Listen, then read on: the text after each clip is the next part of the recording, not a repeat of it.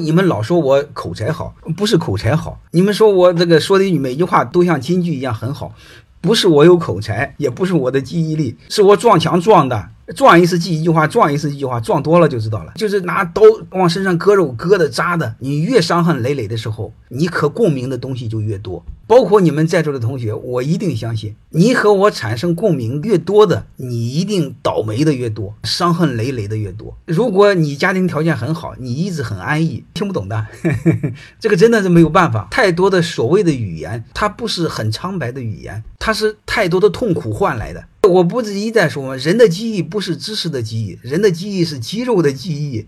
你没有肌肉的记忆，你是记不住的。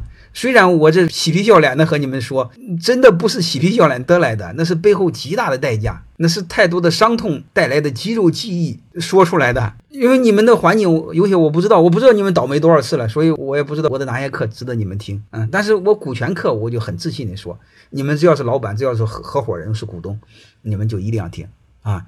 但是我其他的课，特别是我的那个思考的原点那个事，我自己拿不住，就在这儿。你如果是个小白，你到今天，包括你结婚都是你家长给你安排的，你根本听不懂，啊，你能睡着了？